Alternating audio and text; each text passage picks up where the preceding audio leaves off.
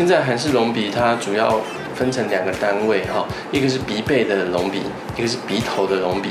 那鼻头因为全部都用自体软骨去做，所以它大概它的材质就是自体软骨，它会做起来比较自然。那至于鼻背的话，就可以有选择很多的人工材料，主要是三种，第一个就细胶，第二个就是 Gore-Tex，第三个就是细胶跟 Gore-Tex 的综合。呃，如果是细胶的话，它做起来会比较挺。哦，因为它没它是实心的，它组织不会长进去，它没有压缩的问题。用细胶做起来的话，你一开始做起来这么挺，它之后大概就是会保持这么挺的形状，因为它是实心的，不会压缩。那如果是 Gore-Tex 的话，它因为它这个是组织会长进去，它好处它就跟组织会结合在一起，比较不会有夹膜的形成。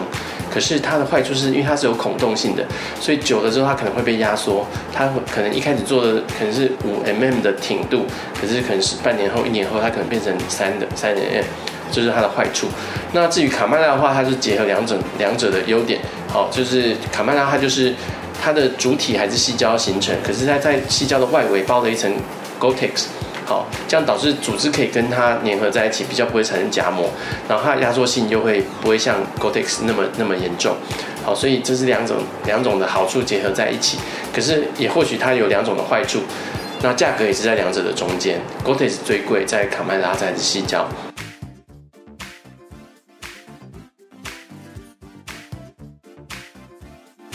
鼻子太短，主要它把它分成两种，一种是山根太凹，导致上面看起来比较短；然后另外一种就是有点朝天，它是鼻头的角度不对，导致是鼻头太短。山根位置太塌，导致看起来鼻子短的话，我们只要改善山根的，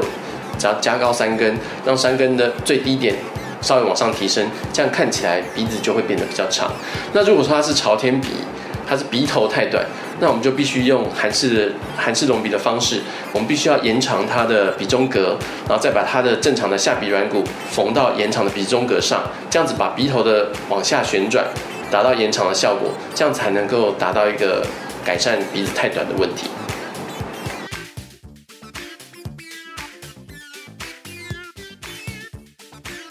我们身上有三个部位可以提供自体软骨，第一个就是耳朵。它是属于纤维软骨，它的弹性会比较好，但是它的坏处是因为它是耳朵是弯曲的，它不是那么直，所以它支撑性相对会会变变得比较差。所以如果说用耳朵软骨来隆鼻的话，针对一些比较特殊的鼻型，你可能必须必须要把耳朵软骨做一些处理，但是缝合啊或雕塑才能够达到你想要用的，会比较麻烦。那第二个地方是鼻中隔软骨，它是属于纤维软骨。它的好处是它比较硬，因为它是纤维软骨，它比较没有弹性。但它好处就是它比较直，比较硬。如果在针对一些鼻子比较短的病人，我们可能会